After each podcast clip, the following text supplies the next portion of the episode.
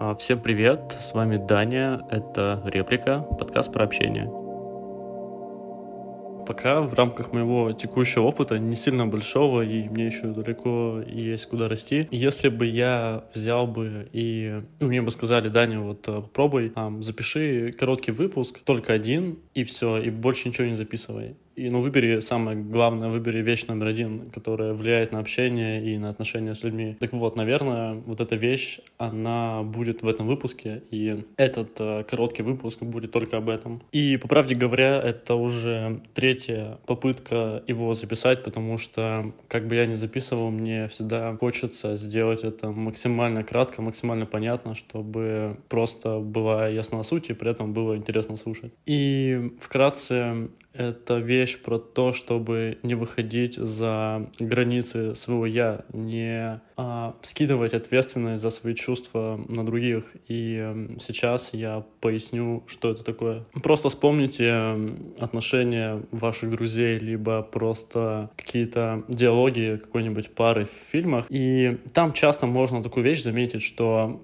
человек условно тыкает, он говорит, что ты не прав, ты меня слушаешь, ты не убираешься, ты меня бесишь. Эм, мы как бы смещаем фокус на человека, то есть человек не такой, такой, каким нам бы хотелось. Мы говорим, типа, слышь, ты неправильный, я тебя хочу переделать, ты не соответствуешь моим ожиданиям. И вот именно такая вещь, она запускает этот маятник, эту бесконечную петлю обратной связи, когда а, человек негативно реагирует, говорит, что нет, ты такой, тебя тоже это задевает, ты говоришь, ты такой, и в итоге а, вот такой вот а, условный футбол, когда мы друг другу а, пас передаем а, туда-сюда, туда-сюда, и в итоге отношения, они вот так вот а, херам просто разваливаются. И вот буквально там пару дней назад а, у меня реально был случай, когда я копил в себе негатив и какие-то а, невысказанные чувства, и в один момент я решился и просто своей партнерке их назвал, сказал, что вот слушай, а, вот ну, мне об этом говорить не просто, но я вот, ну, ощущаю вот здесь то-то, здесь то-то, а в таких-то ситуациях.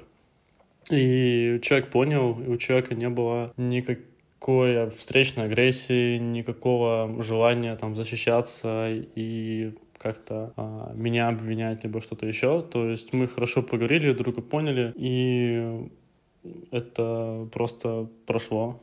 Желания защищаться не было, потому что ну, никто не нападает здесь. В, в этом как бы ключевая штука. И на самом деле в книгах пишут, э, ну, чуть более формально, но на самом деле есть реально формальная, э, скажем так, такая формальная грамматика, как строить это вот трехчастное я высказывание. Мы должны назвать чувства, потом должны назвать, а в каких ситуациях это происходит, потом, что из этого следует, то есть то, что с нами происходит. Потом мы можем предложить альтернативу, а как я бы хотел, чтобы ты себя вел. И еще такой негативный сценарий, когда мы говорим, а что будет, если ты не поменяешься, что будет, если, ну, ты будешь продолжать так делать. А, вот, в общем, сейчас будет пример, это не мой пример. А, ребят, те, кто меня знает, пожалуйста, не считайте, что это про вас.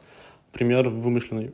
Я очень сильно злюсь на себя, и я обижаюсь, когда ты акцентируешь внимание на моих ошибках, потому что для меня это означает, что я какой-то не такой, что я тупой и вообще не способный. И я бы очень хотел, чтобы ты просто на это никак не реагировала.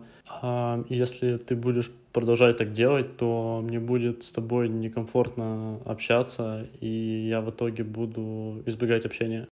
И так, в общем, теперь резюме говорить э, ты высказывания, то есть э, ты что-то делаешь неправильно, это не круто. Я высказывание, говорить, что я что-то чувствую, и просто информировать человека о своем состоянии, тем самым давая ему возможность выбрать, как себя вести и что с этим делать. Это классно, это не насильственно, и это будет сохранять отношения. Как я уже говорил ранее, это не я придумал, я взял это из книги, и, скорее всего, это такой общий термин, который называется трехчастное я высказывание. И более подробно почитать можно в книге Александра Мусихина «Зачем нужны эмоции и что с ними делать». Книга супер непопулярная, о ней никто не знает, у нее невысокие рейтинги, это не лучшая книга там месяца на полке буквоеда, но при этом очень кратко, содержательно написано. Автор сам психолог, автор какого-то психологического центра, если я правильно понимаю. Вот. И так что всем рекомендую. Мне никто за это не платил, понятно, это просто, просто находка. И просто огромное вам спасибо за то, что послушали этот выпуск. Я правда искренне рад, то, что люди это слушают, люди меняются, люди становятся лучше, и для меня это тоже такой дополнительный стимул, такая доп. мотивация, что-то читать, изучать, копать и менять свою жизнь тоже к лучшему, а потом с этим делиться в подкасте. Спасибо.